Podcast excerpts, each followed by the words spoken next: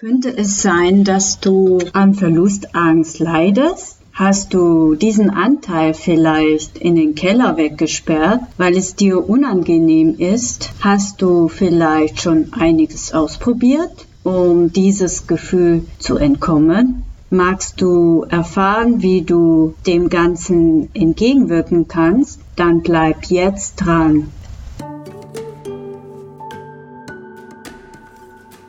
Dein Podcast Self Love to Go für mehr Selbstliebe in der Welt der Beziehungen, Spiritualität und der Persönlichkeitsentwicklung. Mein Name ist Jan Wehrlein, bin Selbstliebe-Coach und ich lade dich in die Welt der Inspiration ein.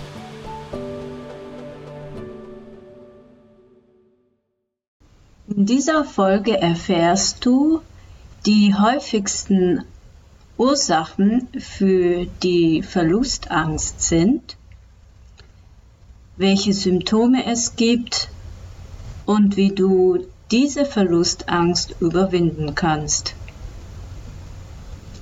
Zuerst möchte ich auf die häufigsten Ursachen der Verlustangst eingehen. Vielleicht warst du ein Scheidungskind oder deine Eltern haben sich getrennt. Hier erfährst du meistens, was Verlustangst wirklich ist. Meistens fällst du in einer emotionalen Krise. Du kannst es nicht fassen, dass deine Eltern sich getrennt haben. Auch der Verlust eines Angehörigen kann auch eine Auswirkung auf deine Ängste haben. Unter anderem spielt auch die Verlustangst eine große Rolle. Bei Eltern, die schon längere Zeit an Verlustangst leiden, können die Kinder dieses Gefühl übernehmen. Und das sieht man auch häufig in den Familienaufstellungen, die ich bisher miterlebt habe, dass andere Menschen ein Gefühl übernehmen, als wäre es ihres. Aber du kannst dich ganz klar abgrenzen, wenn es dir bewusst ist. Du gibst es dieser Person dieses übernommene Gefühl zurück, bist dankbar, dass du dieses Gefühl für sie getragen hast und du das Schicksal dieser Person achtest. Bei Kriegen passiert es oft, dass man seine Existenz von heute auf morgen verliert und dass diese Sicherheit nicht mehr hat, wie sie vorher war. Man trauert dieser Situation nach und man gerät dann auch leichter in eine emotionale Krise. Das kann man auch sehr gut mit professioneller Unterstützung durch einen Arzt oder einen Psychiater äh, wieder diesen Weg der Gesundheit zurückgewinnen. Also du kannst beispielsweise jemanden durch Krankheit verlieren und dieser Verlust kann sehr groß sein und man sagt, wenn man länger als zwölf Monate trauert, dann sollte man professionelle Hilfe suchen, weil das ist nicht so einfach, sich aus diesem Trauerprozess zu lösen, wenn es länger andauert. Fremdgehen ist einer der häufigsten Gründe, die eine Verlustangst auslösen können. Vor allem bei Paaren ist es sehr oft vertreten, dass wenn sie sich nicht verstanden fühlen, dass eine passive Aggression ausgelöst wird und diese Person dann dem anderen fremd geht oder wenn etwas fehlt in dieser Beziehung, kann es zum Fremdgehen animiert werden. Für die Person, die es erlebt hatte, dass jemand ihm fremdgegangen ist, löst es eine enorme Verlustangst aus und dadurch wird das Vertrauen gebrochen. Das kann auch in der neuen Partnerschaft, die diese Person eingeht, verheerende Folgen haben, weil sie kann der neuen Person nicht mehr vertrauen, weil er oder weil sie noch nicht mit der Vergangenheit ab, nicht abgeschlossen hat. Und da ist es auch wichtig, hier auch eine professionelle Hilfe zu suchen.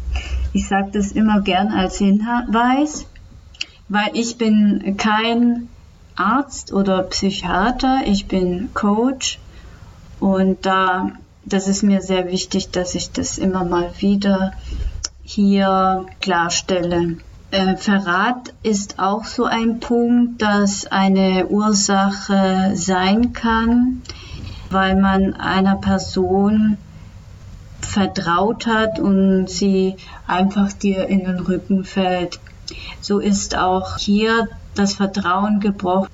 Bezugspersonen können auch ein Auslöser sein für Verlustangst, vor allem wenn die Kinder nicht diese Sicherheit oder das Vertrauen von den Eltern bekommen haben und auch ja mehr äh, Kritik erhalten haben als Lob. Das kann enorm zu einer Verlustangst führen. Mangelnde Geborgenheit, das sieht man sehr oft bei Eltern, die rund um die, nee, nicht rund um die Uhr, acht Stunden am Tag arbeiten oder mehr, dass da auch diese Geborgenheit beim Kind nicht mehr aus, so ausgefüllt werden kann wie bei Eltern, die oder bei Müttern, die beim Kind waren vom ersten Lebensjahr bis zum dritten Lebensjahr. Eine übermäßige Ängstlichkeit entdecke ich immer wieder bei Eltern, vor allem bei Müttern, dass dem Kind etwas passieren könnte. Zum Beispiel sagen, äh, Kind, pass auf, geh nicht so weit weg, bleib da, das Thema Mobbing, das passiert sehr oft in den Schulen, aber auch am Arbeitsplatz bekomme ich das immer wieder mit, dass Menschen gemobbt werden und Sachen geklaut werden, zum Beispiel aus dem Schulranzen in, in der Schule. Das kann auch zu einer Verlustangst führen.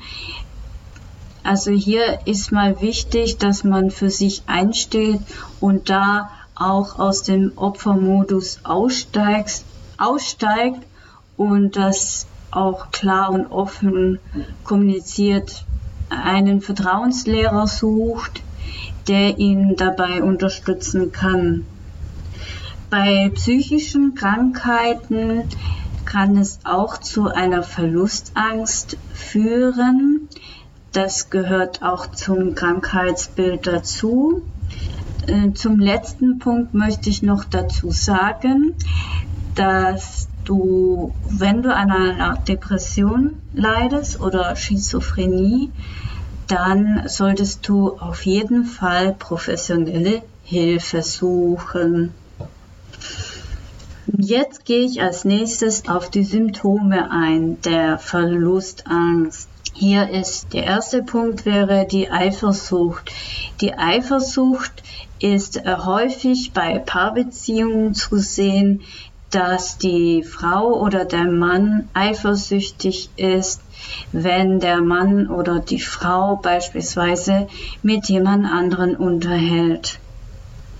Zweiter Punkt ist das Klammern. Das ist einer der häufigsten Symptome die man so wahrnehmen kann oder sehen, äh, beobachten kann.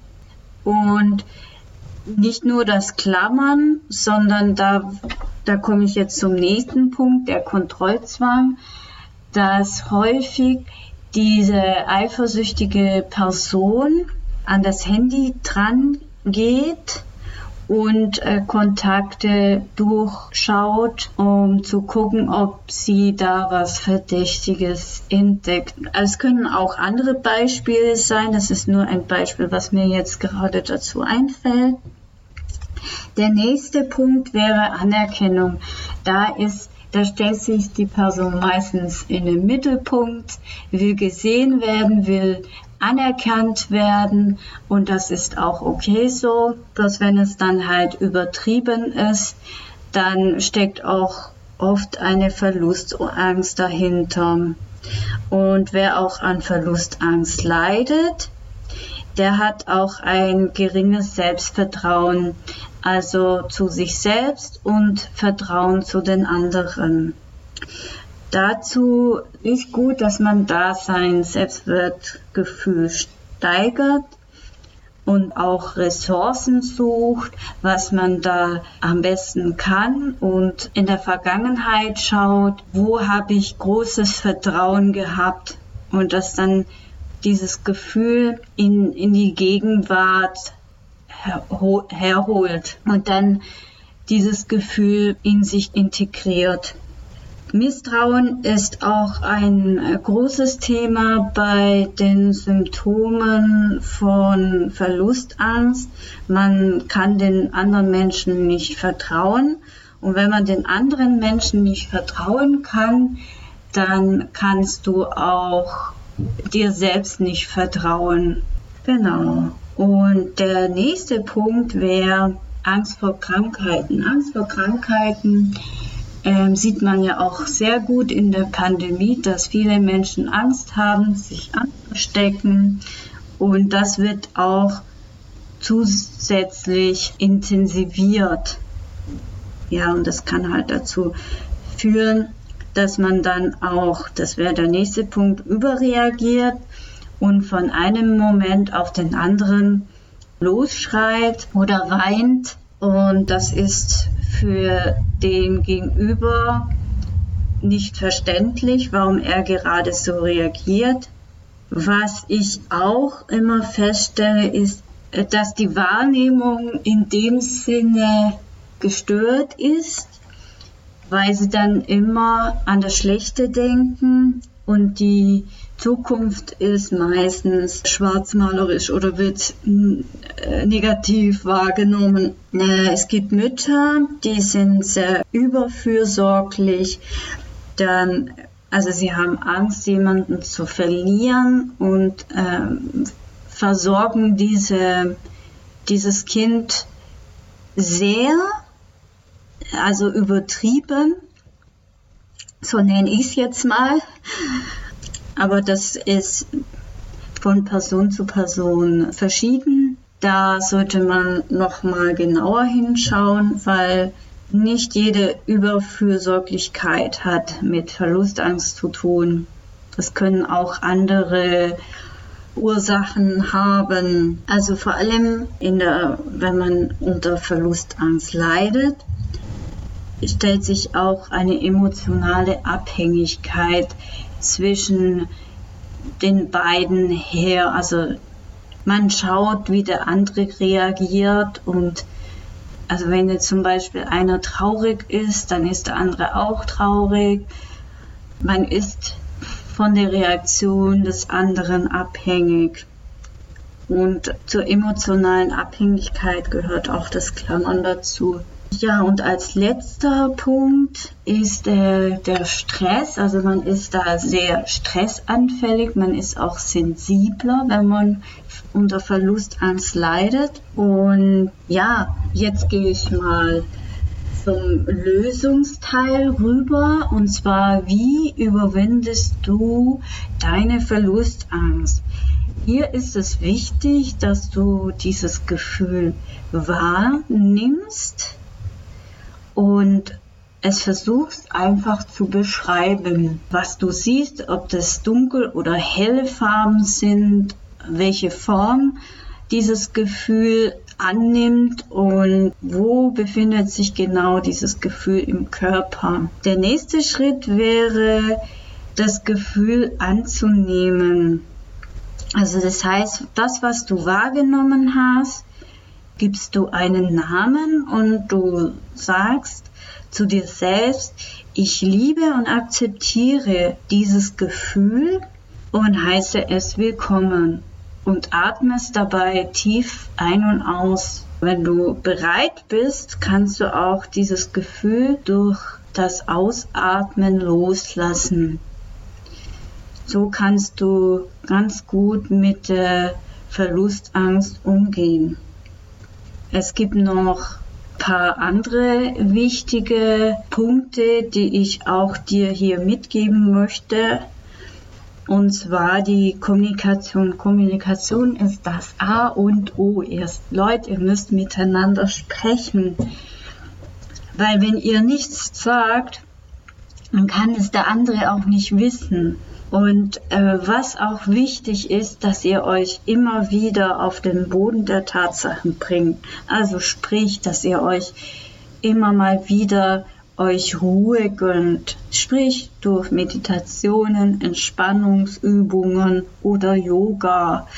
Das hilft immens bei Verlustangst. Und was auch finde ich auch sehr wichtig ist, dass du dein Selbstwertgefühl stärkst. Das kannst du gerne mit einem Psychologen oder Psychiater tun oder mit mir, vorausgesetzt du bist psychisch gesund. Ja, zum Schluss möchte ich ganz kurz zusammenfassen, um was es ging. Wir haben jetzt über die Ursachen und die Symptome einer Verlustangst gesprochen und am Schluss habe ich dir paar Tipps gegeben, wie du deine Verlustangst überwinden kannst. Wenn dir diese Podcast-Folge gefallen hat, dann hinterlasse mir gerne eine Rezension Darüber würde ich mich sehr freuen. Und du kannst mich auf Instagram erreichen unter live-change-endorphine. Und ich wünsche dir einen schönen Tag noch.